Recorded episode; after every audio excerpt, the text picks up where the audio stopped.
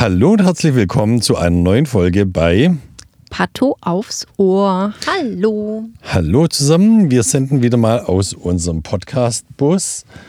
Ähm, liebe Charlotte, unser heutiger Fall, der kommt aus der Klinik für allgemeine Chirurgie.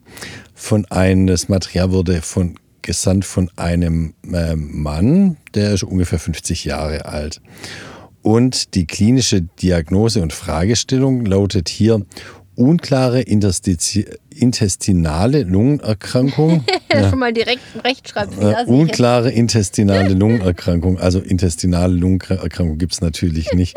Da meinen die Kliniker eine interstitielle Lungenerkrankung.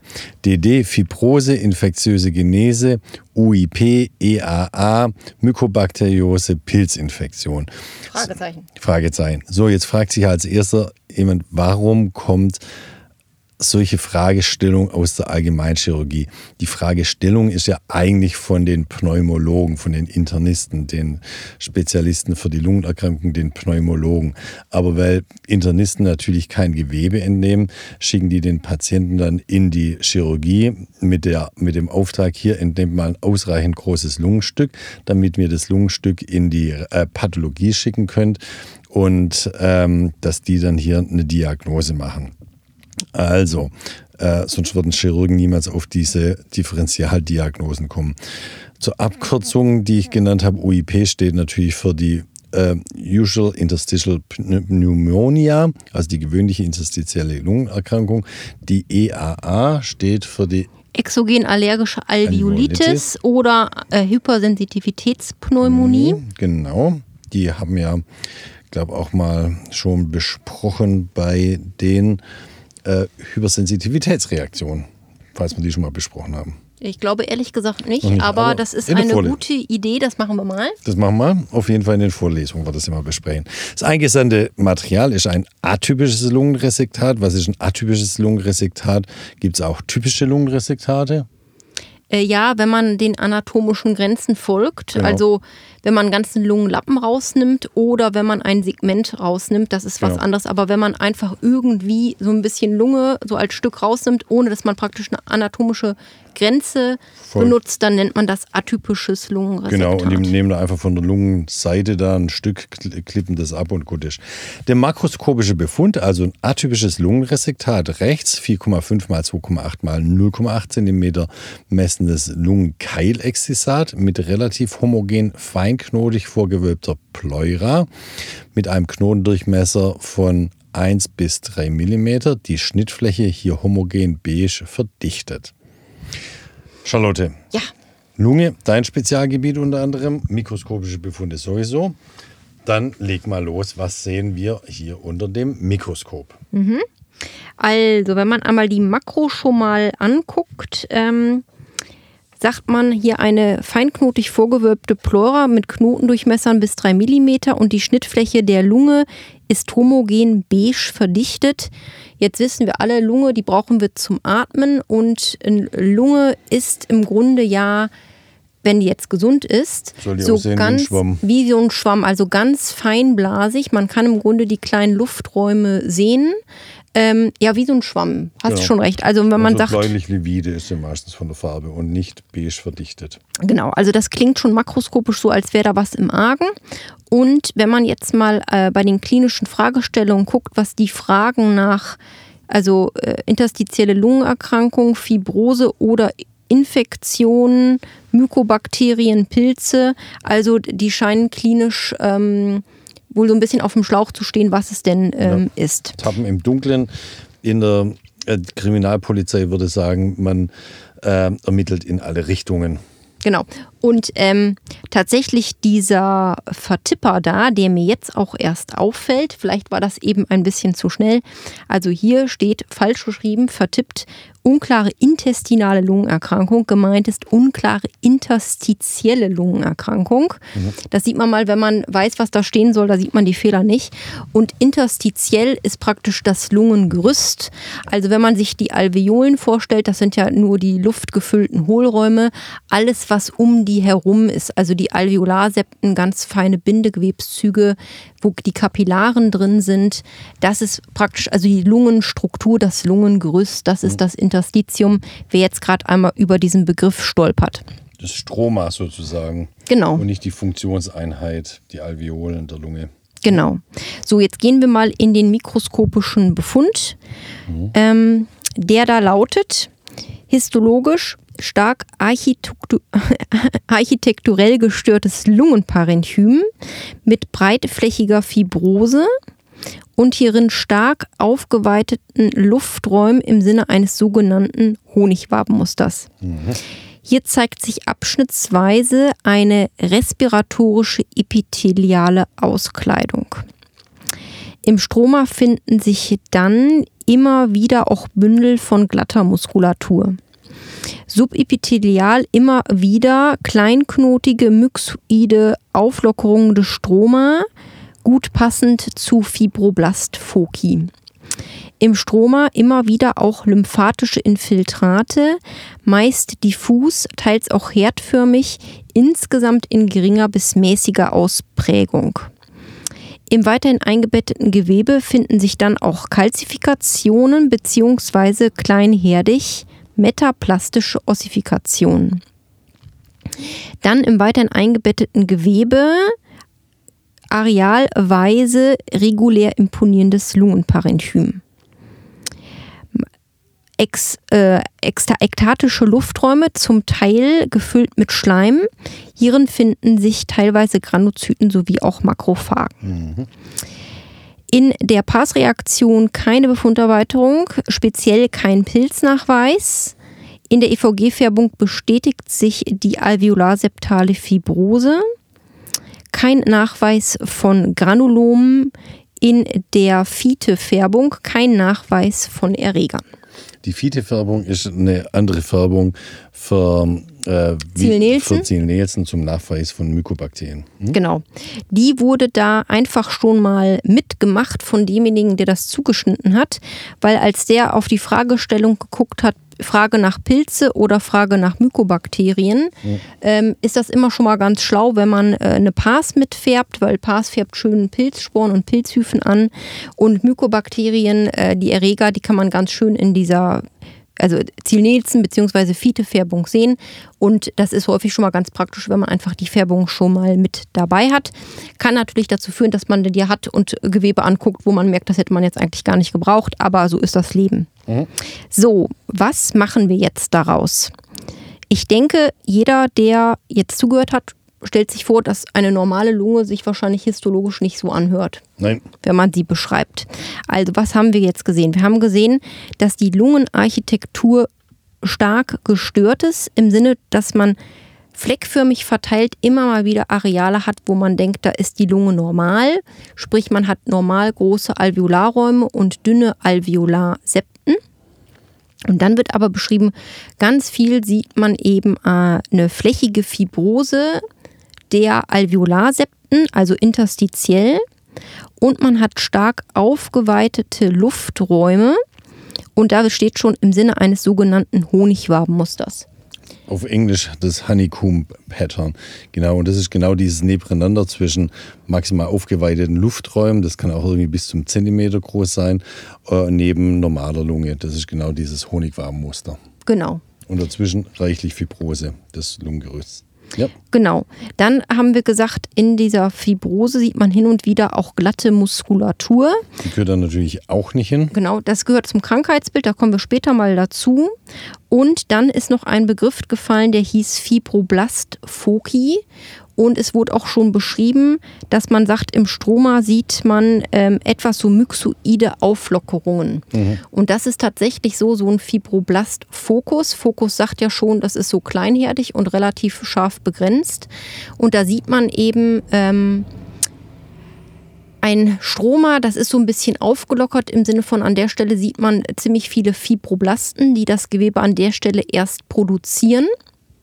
Und dieses Stroma ist im Gegensatz zu so einer konsolidierten Fibrose, die man sonst überall da sieht, nicht so ganz zellarm und in der HE homogen rot, rosa, weil man im Grunde nur Stroma hat ohne Zellen, mhm. sondern das ist dann praktisch nicht mehr so rosa angefärbt, sondern ein bisschen bläulich, bläulich kann man sagen. So ein bisschen so taubenblau, so ein helles Hellblau, hellgrau.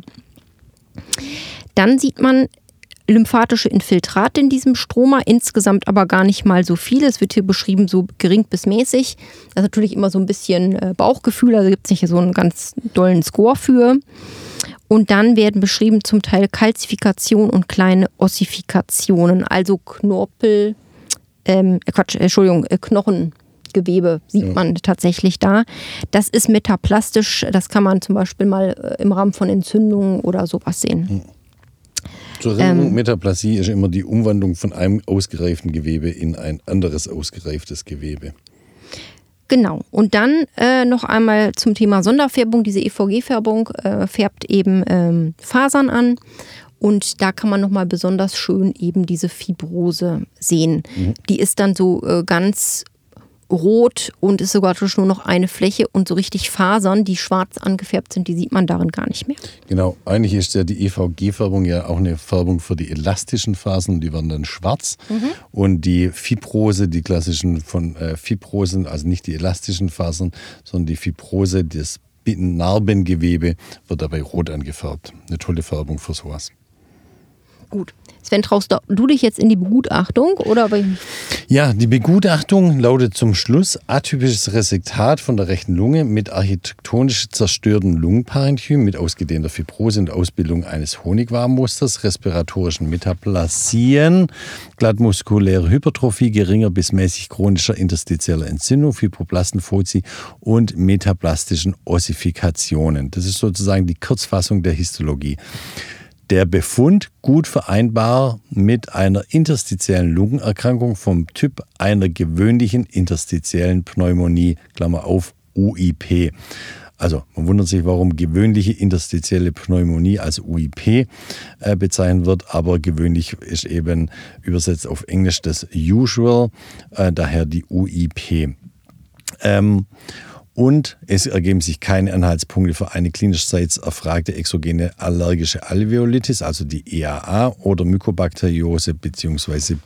Pilzinfektion. Hier, den, die Diagnose ist hier ein bisschen länger. Da haben wir, wie gesagt, nochmal Kurzfassung äh, gemacht der Mikroskopie, weil bei den interstitiellen Lungenerkrankungen, da kommt man oft nicht immer zu einer 100% exakten Diagnose, sondern man beschreibt es nochmal und sagt es dann passend zu, nämlich so eine interstitielle Lungenerkrankung. Da braucht es immer einen pathologischen Befund dazu, einen radiologischen Befund dazu und auch ein klinisches Bild. Das ist nur eine Diagnose, die der äh, Kliniker, der Pneumologe zusammen mit dem Radiologen und den Pathologen stellen kann. Und hinterher machen wir dann auch so einen Score, ob, äh, ob das wirklich hundertprozentig eine interstitielle Lungenerkrankung, eine UIP ist oder ob es eher, eher wahrscheinlich ist oder keine. Charlotte, da gibt es doch hier auch so eine richtige richtige Einteilung. Genau, aber ähm, nochmal ein bisschen so die Kernpunkte, was macht diese UIP eben aus? Ähm, du hattest ja eben schon, oder wir hatten ja schon beschrieben, wir haben ja einmal Normalgewebe neben dieser starken Lungenarchitekturstörung mit den stark aufgeweiteten Alveolarlichtungen, was man auch Honigwabenmuster nennt. Und dieses Nebeneinander von normal und so äh, Architekturstörung, das nennt man örtliche Heterogenität der Befunde. Mhm. Ähm, so, und dann haben wir beschrieben, dass wir einerseits diese konsolidierte Fibrose haben und andererseits diese Fibroblastfoki, wo ja praktisch gerade das Bindegewebe erst mhm. produziert wird. Und das nennt man zeitliche Heterogenität, weil man mhm. praktisch sehen kann, ähm, dass dieses Bindegewebe praktisch die ganze Zeit auch neu produziert wird, ja. dass da sozusagen noch äh, Arbeit drin ist. Ne? Und das ist das Schöne immer an Pathologie. Man, äh, man sieht zwar eine Momentaufnahme einer Erkrankung, aber gleichzeitig können wir davon ableiten, was ist schon hier länger am, am, ähm, am, äh, am Schwelen und was ist gerade erst am Machen und wie wird es sich auch weiterentwickeln. Also das, was wir die Pathogenese nennen, wie wird sich die äh, Krankheit weiterentwickeln. Ja. Genau, und wenn man, äh, das sind jetzt sozusagen diese Kernkriterien, ähm, gleichzeitig mit, dass man keinen Anhalt hat für irgendeine alternative Diagnose. Und wenn man das alles zusammen sieht, Klammer auf, Klinik und Bildgebung muss dazu passen, Klammer zu, kann man das dann UIP nennen. Und je nachdem, ob mal ein Befund äh, komplett fehlt oder weniger stark ausgeprägt ist und so weiter, ohne jetzt genau ins Detail zu gehen, das wird, glaube ich, ein bisschen zu umfangreich, gibt es praktisch noch die Kategorien äh, wahrscheinliche UIP mhm. oder unbestimmt für eine UIP oder eben sogar alternatives Muster im Sinne von UIP kommt nicht in Betracht. Das muss was anderes sein, genau. Genau. Und ähm, dann ist es zum Beispiel auch so, wenn man sagt Korrelation mit der Bildgebung, ähm, da kann man zum Beispiel so, gibt es Tabellen, ähm, wo man zum Beispiel sehen kann, der Pathologe schätzt es jetzt in die und die Kategorie ein und der Radiologe nach seinem HRCT in die und die Kategorie. Ja. Und je nachdem äh, gibt es so Tabellen, was der eine sagt und was der andere sagt, kommt dann dabei raus. Und ähm, theoretisch ist es jetzt so, wenn der Pathologe, die Pathologin sagen würde, äh, ist unbestimmt oder ist wahrscheinlich eine, aber zum Beispiel der Radiologe, der, die Radiologin sagt, kommt überhaupt nicht hin, das ist ganz was anderes, dann ist es zum Beispiel keine mehr. Mhm. Genau. Ja? Und so ist das praktisch wie so ein ähm, Würfel, äh, der eine sagt das, der andere sagt das und wie weit trifft man sich jetzt, ob man sagen kann, das ist eine oder es ist eher keine oder ist es im Endeffekt immer noch unklar. Genau. Und sowohl für die Pathologie braucht man da Experten, äh, wie auch für die Radiologie Experten, die sich auch wirklich häufig solche Krankheitsbilder sehen und auch diese äh, Einteilung in die Kategorien machen können, damit wir dann auch diese Tabelle äh, ausfüllen können und dann dem Kliniker sozusagen, der Kliniker äh, ablesen kann, was er danach zu tun hat. Und das ist aber so komplex, diese interstitielle Lungenerkrankung. Da würde ich deswegen vorschlagen, dass wir hier mal einen Experten, den Dr. Stillmacher, äh, in unseren Podcast einladen, der wirklich mal hier erzählt, was gibt es an verschiedenen interstitiellen Lungenerkrankungen, wie diagnostiziert man es, was, äh, wie kommen wir da hin, wie häufig sind die, dass der mal so einen ganzen Überblick über die ganzen interstitiellen Lungenerkrankungen gibt. Wir haben ja heute von diesen vielen, vielen interstitiellen Lungenerkrankungen, die es gibt, äh, nur die UIP, also die gewöhnliche interstitielle Pneumonie besprochen. Das ist eine super Idee. Mhm. Aber tatsächlich wollte ich noch eine Sache sagen. Ja, bitte.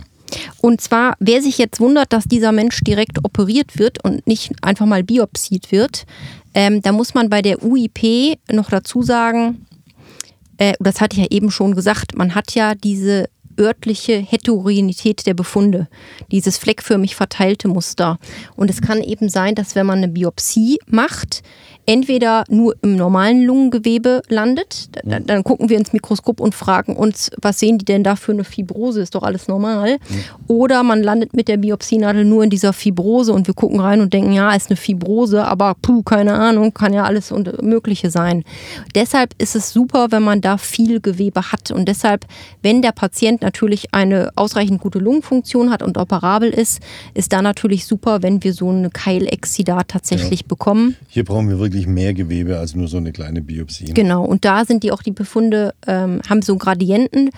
Peripher ist schlimmer und subpleural ist schlimmer als zentral und deshalb ist es super, wenn der Thoraxchirurg sozusagen da von peripher so ein Stück Lunge abkeilen kann. Ja, genau. Nur wer sich einmal wundert, warum das so brachial hier ist. Ja. Gut. Ja, also schwierige Sache, die Diagnose von interstitiellen Lungenerkrankungen, auch von der UIP. Ähm, das sind seltene Erkrankungen. Es gibt viele Differentialdiagnosen. Man braucht immer den Radiologen dazu und das klinische Bild, dass man da zur finalen Diagnose kommt und das Beste für seinen Patienten rausholen kann. Genau. Was ja selten ist, meistens sagt der Pathologe ja, so ist es und tschüss. Und ja. da gibt es nichts mehr zu diskutieren. Aber in dem Fall können ja. wir gar nicht hundertprozentig eine äh, Diagnose stellen tatsächlich. Ja. Deshalb ist das ein interessantes Feld. Und das mit ähm, Florian Stellmacher mal im Interview finde ich super. Da haben wir direkt eine neue 2 gegen 1 Folge jetzt schon mal manifestiert. Das machen wir. Wir schreiben ihn an, wir fragen ihn und dann machen wir dann eine Aufnahme zum Übersichtsreferat 2 gegen 1 super. mit Dr. Stellmacher. Gut, Charlotte, wie immer, hat Spaß gemacht. Wir verabschieden uns bei Pato Aufs Ohr.